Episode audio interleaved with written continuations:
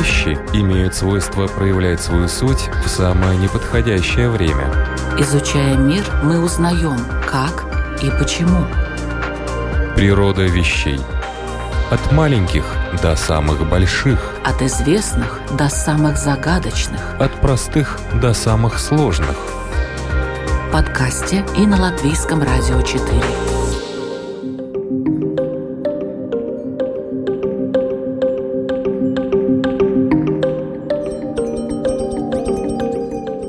Приветствую вас, дорогие мои слушатели. Это программа «Природа вещей» в студии Латвийского радио 4 Людмила Вавинска. Человек постоянно пытается понять себя. И если мы уже далеко продвинулись в понимании макро- и микрокосмоса, то космос психики до сих пор во многом остается терра инкогнито. Что бы кто ни говорил, о том, что происходит в черепной коробке, можно только догадываться и строить разные теории, которые через некоторое время опровергаются и разрабатываются новые. Итак, очередное исследование психики и поведения человека привело к созданию онтопсихологии. Что это такое, какие проблемы она может решить и решает ли? Об этом сегодня будем говорить с Ниной Линде, доктором педагогических наук, онтопсихологом, руководителем Балтийской онтопсихологической ассоциации. Добрый день. Добрый день, Людмила.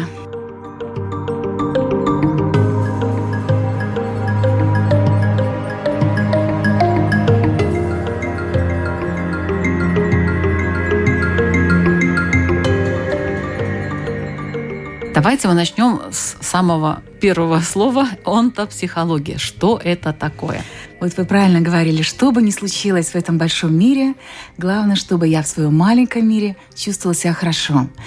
Психология, первоначальное значение этого термина для наших слушателей состоит из слияния латинских и греческих корней. Псюхо — это душа, разум, ум.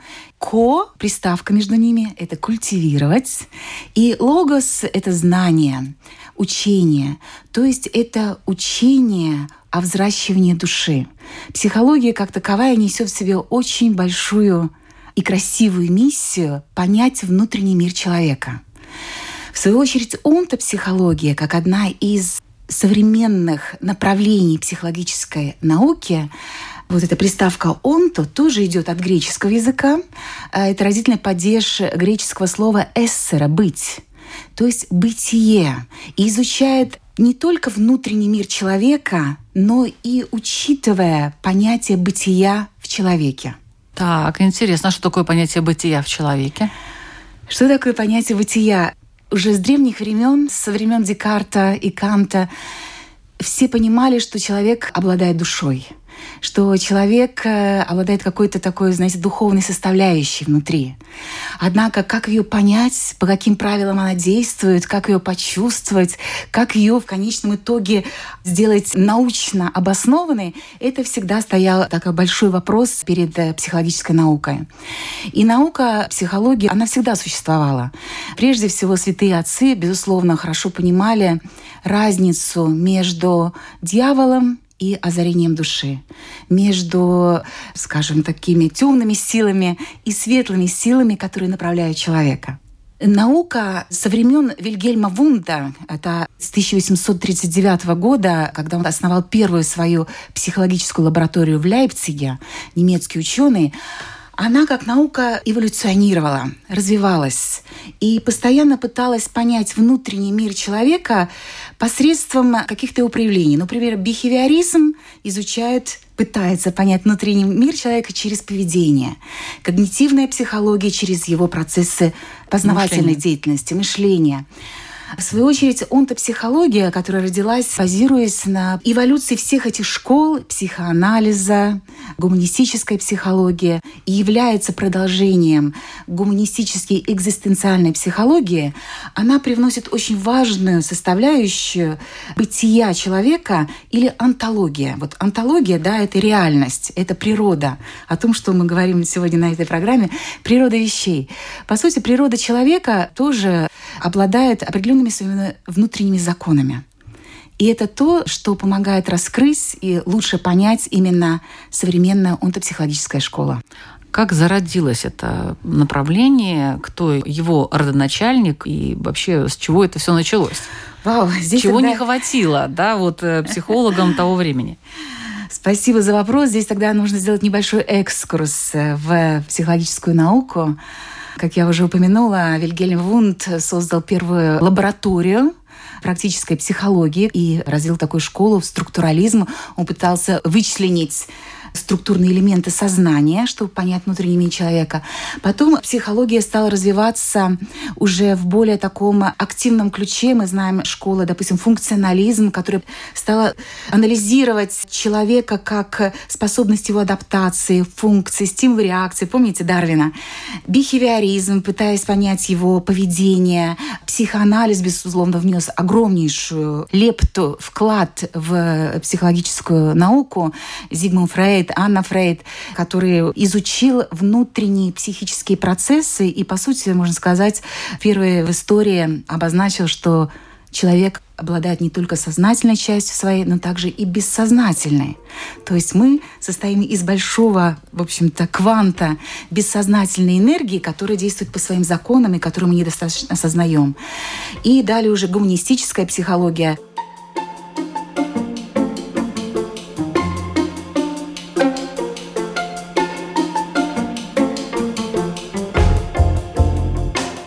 Говоря об онтопсихологии, ее Начало, наверное, можно искать в двух главных конференциях ученых.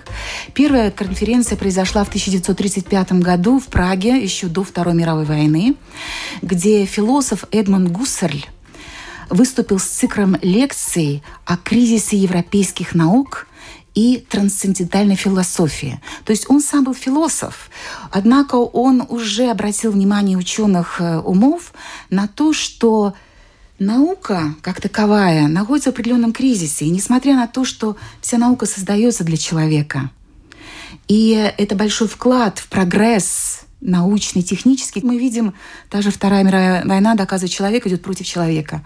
Христианин идет против христианина. То есть, по сути, главной задачей вот этого содружества, вот этого взаимопонимания, любви между людьми, как того до конца не решает. На этой конференции он обратил внимание научных людей на то, что существуют определенные проблемы. Но на тот момент еще не было определенных решений. Свою очередь, на конференции в 1956 году, практически через 20 лет, все действительно великие психологи, Абрам Масло, Роджер Мэй, Скиннер, Сютич, собрались в Париже, чтобы обсудить, ими очень двигало это желание понять, Почему наука, в том числе и психология, тем не менее, что не хватает этой науке для того, чтобы разрешить проблему человека? Потому что мы же видим, люди болеют больше, сталкиваются с еще большими проблемами, чем, может быть, это было в древние времена и так далее. И именно на этой конференции в 1956 году психолог Псютич внес этот термин онтопсихология. И сам Авраам Васло в своей книге по направлению к бытию, у него есть такой научный труд, описывает, что психологии необходима четвертая сила. То есть первая сила — это психоанализ, вторая — бихевиоризм, третья — гуманистическая психология. Но, тем не менее, не хватает этой антической связи с природой человека. Это значит, что человеку необходимо уметь превзойти все идеологии, все морали как таковые, и выделить человека в чистом виде и понять его основную природу. То есть, как сказала Авраам Масло на этой конференции, мы очень увлеклись лечением симптомов, лечением проблем. И мы отодвинулись от самой сути, как человек был создан от природы. Поэтому здесь необходимо внести онтологическую связь и понимание бытия человека как такового. И они сформулировали, этот э, термин принадлежит Сютичу, сформулировали, что необходима онтопсихология. Однако нужно было еще пройти 20 лет для того, чтобы эту науку формализовать, и на тот момент ученые еще не знали, какая она должна быть, какие ее инструменты методы изучения человеческой психики. И в 1970 году итальянский ученый, профессор Антонио Минигетти, который так же, как в свое время Зигмунд Фрейд, сформулировал теорию на базе клинической практики. То есть он 10 лет посвятил очень серьезной психиатрической практике, пытаясь понять, почему человек болеет, почему он отклоняется от своего природного проекта, как эту проблему решить, почему он не слышит свою интуицию, из чего состоит в конце концов бессознательно, действительно там только вот, вот монстры, непонимаемые. И в 70-х годах он организовал первый онтопсихологический центр терапии в Риме и, по сути, положил вот первый камень в развитии научной школы онтопсихологии.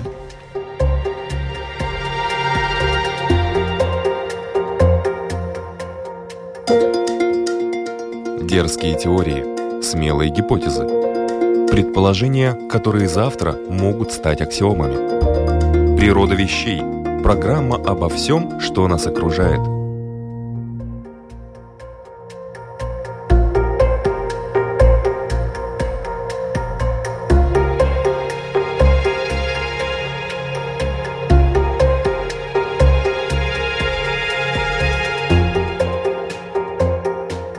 чем суть метода онтопсихологии?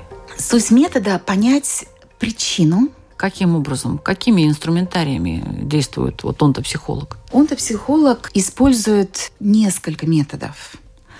Также надо сказать, чтобы онтопсихология не создалась бы, не сформировалась как наука, если бы не было вот всех этих научных школ, которые я назвала до этого, в том числе психоанализ. Психоанализ, он изучает психику, внутренние процессы человека через оговорки, через сновидения, через какие-то ляпсусы, и в том числе через психосоматику, через болезни, проблемы, которыми обладает человек. То есть анамнез истории как таковой и те инструменты, которые использует психоанализ, они, безусловно, также используются в онтопсихологии.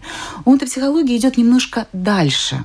То есть она, изучая бессознательно человека, выявила, что в этом бессознательном есть не только так называемые комплексы, стереотипы, вытесненное содержание, но там также и существует очень позитивный критерий, природный критерий человека, или другими словами можно назвать ее интуиция, более, может быть, понятно, или можно назвать это как душа, если кто-то это понятие лучше понимает, которые действуют по законам природы и никогда не ошибается. И если человеку, это он вывел из своей практики уже психотерапевтической, следует этому критерию независимо от того, что думает общество, что говорит мама, на что давит или говорит, э, может быть, какой-то близкий друг.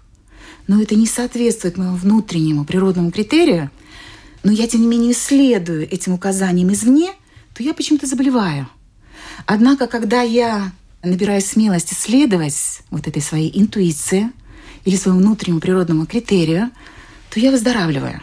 Вот это были первые шаги в направлении того, что мы не можем игнорировать ту внутреннюю природу, которой обладаем. Более того, оказывается, лучшая подсказка и лучшая терапия может быть только тогда, когда мы помогаем, то есть психолог, человек профессиональный, обладающий этим инструментом, помогает в том числе посредством языков сновидений, в том числе через психотерапию, в том числе через другие инструменты, которые используют онтопсихология, это и синемология, и психотея, и другие инструменты. Мы помогаем понять, в чем же его собственный интерес, о чем же говорит его собственная природа.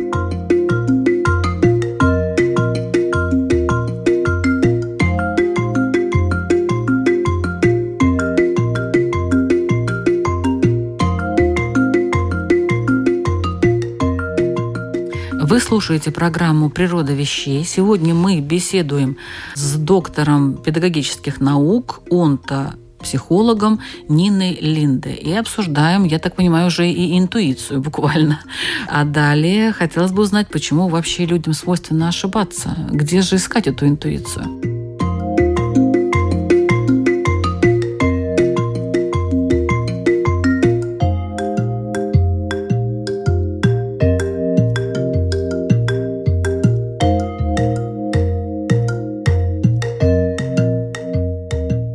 Просто. И у нас есть внутри, оказывается, уже готовое решение. Готовое правда? решение. Ну, почему мы его не слышим? Почему мы его не слышим, почему мы не следуем? Одна из главных причин, которую я уже назвала, то, что у нас есть бессознательное. И это значит, что наша рациональность или то, что мы можем осознать, она все-таки ограничена. И, во-первых, признать этот факт, что есть что-то во мне, что я не осознаю – или делаю, допустим, может быть, даже, как говорится, то, что я не желаю делать. Да, но я это делаю. Это уже большой прогресс. Это уже первый шаг, на самом деле, когда мы занимаемся онтопсихологией. То есть мы всегда советуем начать с того, что признать этот факт, что мы обладаем бессознательным. И то, что человек не всегда следует своим природным инстинктам. Инстинкты — это вот законы жизни. Они всегда точны. Также мы видим, например, животные. Они же не болеют, как люди. Ну, в большей своей части только если они уже не одомашнены и не... Э... Не поставлены определенные условия человеком. Да, абсолютно точно. Нормально в природе животное не болеет. И человек, если он способен следовать своим инстинктам и просто прислушиваться к ним, он тоже не заболеет. Одна из причин, почему мы ошибаемся, это то, что человек не всегда прислушивается, не доследует или даже противоречит своим инстинктам. Но возьмем, допустим, два главных инстинкта, таких основополагающих. Это инстинкт агрессивности – или сексуальный инстинкт. Это очень важный инстинкт, очень позитивные, которые дают возможность развиваться человеку. Инстинкт агрессивности — это желание быть первым, желание где-то добиться чего-то, сделать что-то лучше и утвердиться. Это очень хороший инстинкт, и его нужно культивировать его нужно продвигать. Однако, если он где-то неправильно понят, деформирован, где-то, скажем, вытеснен или в семье, или в обществе, скажем, неправильно интерпретирован, то мы видим, что этот агрессивный инстинкт может работать и против человека. Да, человек становится преступником. Абсолютно точно. Вы правильно поняли. А вот э, бессознательная и интуиция. Как можно провести грань между бессознательным? Интуиция что же бессознательная? Абсолютно точно. Интуиция является основополагающей частью бессознательного. Это корень бессознательного. То есть если раньше Зигмунд Фрейд, сделав величайшее открытие для психологии, не мог до конца осознать, из чего состоит бессознательное, то сейчас науке известно, что ее основная часть — это интуиция. Либо, как э, в онтопсихологии используется термин, это on to insight, on to insight, то есть античная природная часть внутри меня. Или мой первичный природный ум, который всегда точен, который всегда здоров, который всегда, когда мы тренируем это и вслушиваемся. Вот вопрос, как тренировать и как ее услышать, понимаете? Вот два момента, которые я считаю, что вот сейчас наши слушатели просто так навострили ушки. Так, ну расскажите нам, как мы, как ее выделить, эту интуицию из бессознательного и как ее тренировать? Наверное, первое, то, что еще Гусарь говорил, знаете, выключить мышление. Это уже большой шаг вперед. Напиться, что ли? Нет. А как? как выключить Нет. мышление человеку разумному? Разум — это же мышление. Прежде всего, чем отличается психолог от других профессий как таковой? Психологов тренируют быть нейтральным, тренируют быть индифферентным наблюдателем —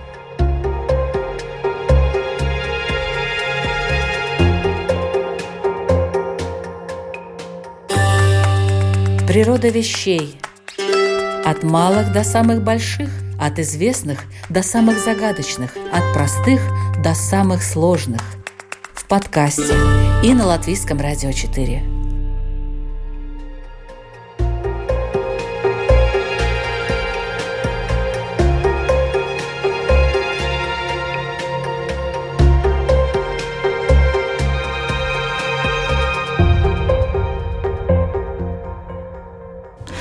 Очень хорошее такое, знаете, качество, которое помогает не то что выключить свое сознание как таковое, нет, а просто включить все свое тело.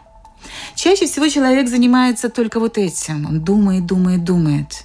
А то, что у нас на самом деле есть еще второй висцесторональный мозг, который находится в желудке, который, по сути, тоже чувствует и знает и умеет мыслить, это мы часто забываем. Потом только думаем, ой, что-то живот болит, что-то то вот ломает. То, то. то есть тело постоянно нам дает такие сигналы, знаки. Обрати внимание, что твой инструмент в твоих руках — это не только голова, это гораздо больше. Ты можешь слышать своей печенью, ты можешь чувствовать своими руками, ты можешь понимать своим животом, ты можешь чувствовать спинным мозгом, в конце концов. Ну, вот я сейчас прям задумалась.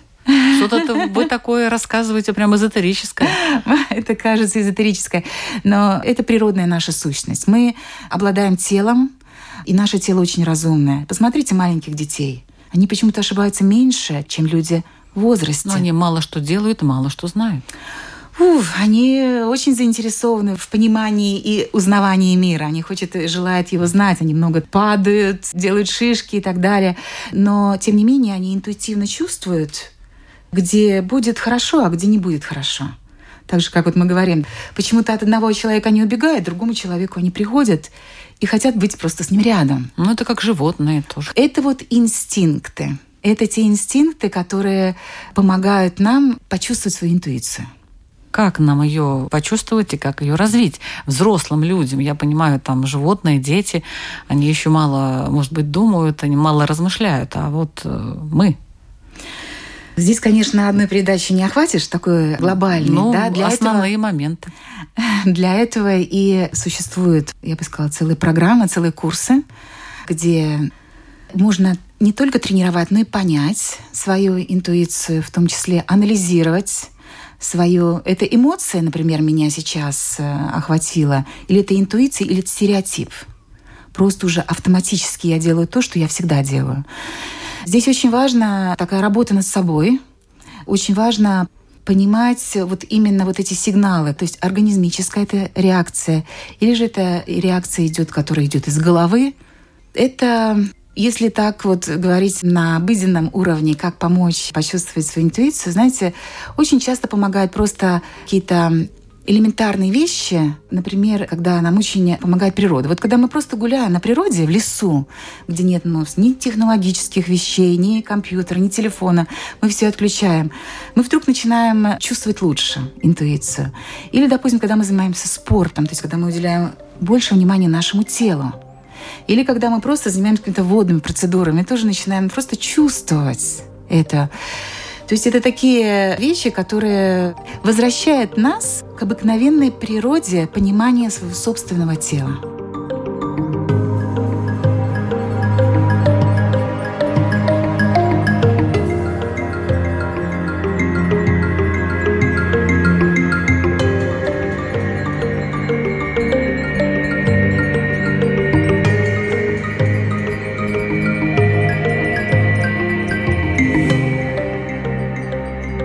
Но насколько реально человеку в цивилизованном мире прийти к своей интуиции, абстрагироваться от всего и только ее и слышать, мне кажется, в больших городах это практически невозможно.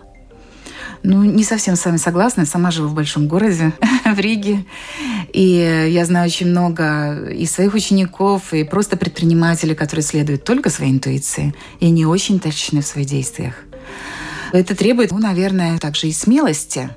И смелости тем не менее, не идти на поводу каких-то общественных мнений. И если мы видим очень много успешных людей, это те люди, которые просто говорят, я чувствовал спинным мозгом, что я должен делать так. Я чувствовал, что мне, допустим, нужно например, создать семью, или наоборот оставить семью, или начать это дело, или наоборот перейти на это дело. Как это объяснить? Да, научным способом мы можем объяснить что, несмотря на то, что это, может быть, не совсем было социально удобно в тот момент времени, но человек последовал своему внутреннему интуитивному голосу. Но у некоторых есть такой сильный внутренний голос, а у некоторых он очень слабый. От чего это зависит? Это зависит от того, насколько человек доверяет насколько он культивирует, насколько он вот эту вот э, гигиену своего собственного внутреннего мира проводит. Это то же самое, что сны. Вот сновидение – это один из языков интуиции. Это очень-очень практичный, очень точный инструмент. И для любого психолога, и в том числе для онтопсихолога, он даст больше информации, чем, допустим, 40 или 50 минут диалога с человеком, который всегда желает показать то, что он хочет показать, не показать то, что он не хочет показать. Однако сон, он очень точен. И он показывает вот то, что ты делаешь, эти отношения, в которых ты сейчас находишься, насколько тебе они функциональны и насколько они тебе соответствуют. Однако, если человек не то, что этому не верит или не желает, не считает это важным, считает, что это может быть какая-то вот ненужная информация, не обращает на это внимания, то наша природа, она тоже очень экономна. Она говорит, ну, интуиция, раз тебе это не важно, ну, тогда сны и не нужно тебе и видеть. И поэтому человек прекращает видеть сны, он прекращает обращать на это внимание, и, безусловно, уже эта интуиция, может быть, не дает таких ярких сигналов или таких подсказок, как для того человека, который на это обращает внимание больше. Но есть же, допустим, люди, которым все время снятся кошмары. Это что? На это нужно обратить внимание. Это очень важные позывы. Кошмары – это тоже сны. Во-первых, если человеку снятся сны, даже если это кошмарные, значит, этот человек очень витальный. Он очень наполнен энергией, он очень эмоциональный. То есть это уже позитивный знак. Несмотря, что это кошмар. Даже кошмары позитивные. Даже кошмары это уже Интересно. позитивные. Однако уже, безусловно, их нужно проанализировать. Почему и с чем это связано. А есть э, специальные методики, вот именно в онтопсихологии, да, для анализа безусловно. именно снов. Да, конечно. Это один из инструментов, который использует онтопсихолог в работе не только с конкретным человеком, но также и с анализом образов произведений, рекламы, кинофильмов, э, маркетинга.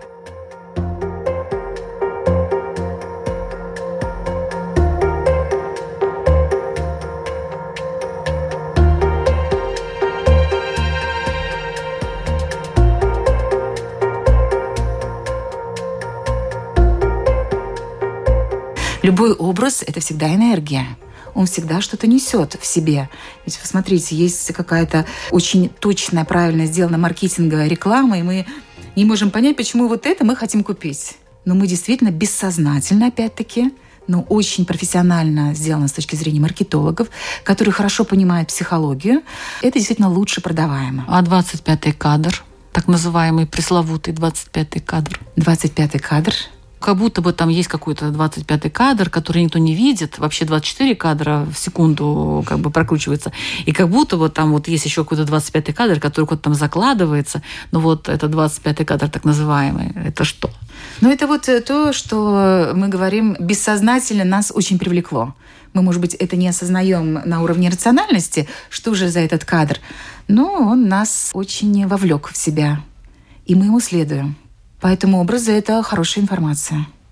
Ну вот что делать человеку с точки зрения онтопсихологии, чтобы он не ошибался и был, ну, как все мы хотим, был счастлив? Да, любая наука, и в том числе онтопсихология, безусловно, для этого и создана, чтобы помочь человеку быть счастливым, быть самореализованным. И то, что меня очень привлекло в этой науке, я изучала онтопсихологию в Санкт-Петербургском государственном университете, а также в итальянских университетах, привлекло то, что она очень оптимистична. Изначальная предпосылка изучения, что человек уже при рождении создан совершенным. Ведь мы, как произведение природы, уже совершенны. И поэтому это важно просто следовать тому порядку природы, в который в тебе заложено, понять твой природный проект, твою идентичность, Потому что из желудя может вырасти только дуб, не может вырасти лилия или, допустим, береза, хотя все эти идентичности природные, они все прекрасны. И это очень важно понять свою идентичность на самом деле. А идентичность это имеется в виду какие-то таланты, способности или что? Это понять свое предназначение, свою природную форму. То есть я пришел в этот мир уже, можно сказать, с заданной формой. То есть я не выбирал это. И недаром, как, знаете, в Библии говорится, кому больше дано, с того больше спрос. И это так, больше болеют те люди, которые имеют вот эту большую предрасположенность что-то в этой жизни сделать, но не знают, каким образом, как понять свою идентичность. Поэтому первое, наверное, вот отвечая на ваш вопрос, как быть счастливым или как использовать психологию, или в частности онтопсихологию для того, чтобы помочь самому себе и также другим людям – Первое, то, что признать, что у нас есть бессознательное. Тот человек, который уже говорит, я все знаю, я все умею, и мне ничего не нужно, этому человеку трудно помочь, ему трудно самому, наверное, понять. Признать, что не все от тебя зависит. Э. Вот именно от твоего мозга, от твоего мышления, от твоего умения как-то жить, логически мыслить. Именно, то есть не все зависит от того, мне кажется, я все держу под контролем, абсолютно. К сожалению, это не так. Это первое. Второе, это есть один из таких важных постулатов онтопсихологии, который звучит, что все, что происходит со мной, зависит от меня самого. По сути, это принять ответственность за свою собственную жизнь за понимание своего собственного природного проекта или, как мы говорили, идентичности. А не будет ли это потом звучать как сверх ответственность, которая тоже губит человека, когда за все отвечаю я, я за все отвечаю и так далее. Я отвечаю за то, что со мной происходит. То есть это закон природы, причинно-следственная связь. Вот что я посею, то я и пожму. То есть это не значит, что я отвечаю за весь контекст или за все. Но именно в моей жизни, потому что чаще, допустим, люди бывает, что они принимают позицию, например, другую. Ну, от меня ничего не зависит. Ну, так вот получилось. Ну, вот я такой несчастный. Или еще что-то. И это тоже очень трудно тогда быть счастливым или помочь человеку, который не признает того, что все-таки моя жизнь, она в моих руках. И действительно этот э, постулат мне самой лично очень помог. Я поняла, что даже если мой секретарь, допустим, на работе ошибается, я за это отвечаю. То есть я должна предвидеть, я должна понимать, я должна видеть немножко шире, чем, допустим, может быть, я хотела бы это взять, если я принимаю такое решение в своей жизни, быть, допустим, руководителем. Это вот второй момент.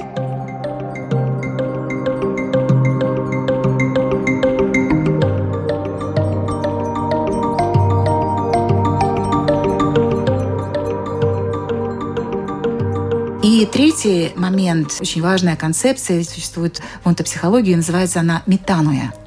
Метану – это тоже греческое слово метаноя, изменяю ум.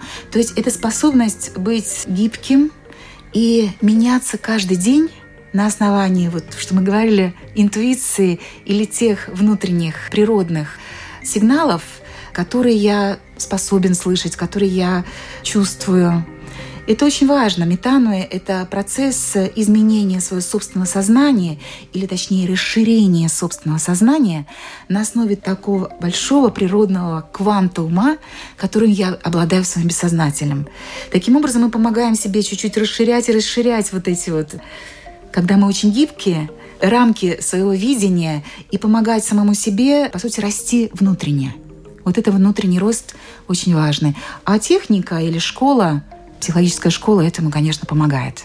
Вот, кстати, как он-то психология развивается в Латвии?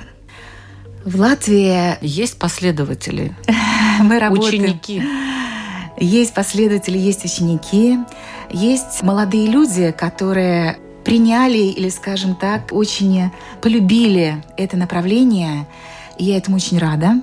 И больше всего я рада тому, что Европейский Союз, вы знаете, что сейчас очень много у нас есть возможностей европейских фондов для молодых людей, очень активно поддерживает Балтийскую онтопсихологическую ассоциацию. И вот уже у нас очень много европейских проектов реализованных и сейчас а в, в каком направлении, вот э, какие темы? Темы — это как помочь молодым людям именно найти себя, прежде всего свою индивидуальность и потом быть очень функциональным для общества. Найти себя в профессиональной жизни – в социальной жизни, но всегда вот этот пункт отсчета, он всегда начинается с меня самого. И э, Европейский Союз очень много нам дал возможности реализовать проектов. Один из тех был I'm doing myself greater, то есть я делаю себя большим. Потом мы реализовали проект I'm able to do. Конечно, это все международные проекты, где мы работаем также и с Литвой, и с другими странами. То есть как э, я могу сделать больше посредством, в том числе, онтопсихологического знания. То есть на данный момент мы очень активно работаем с молодежью и помогаем им через эти инструменты, через эту практику лучше понять и реализовать самого себя.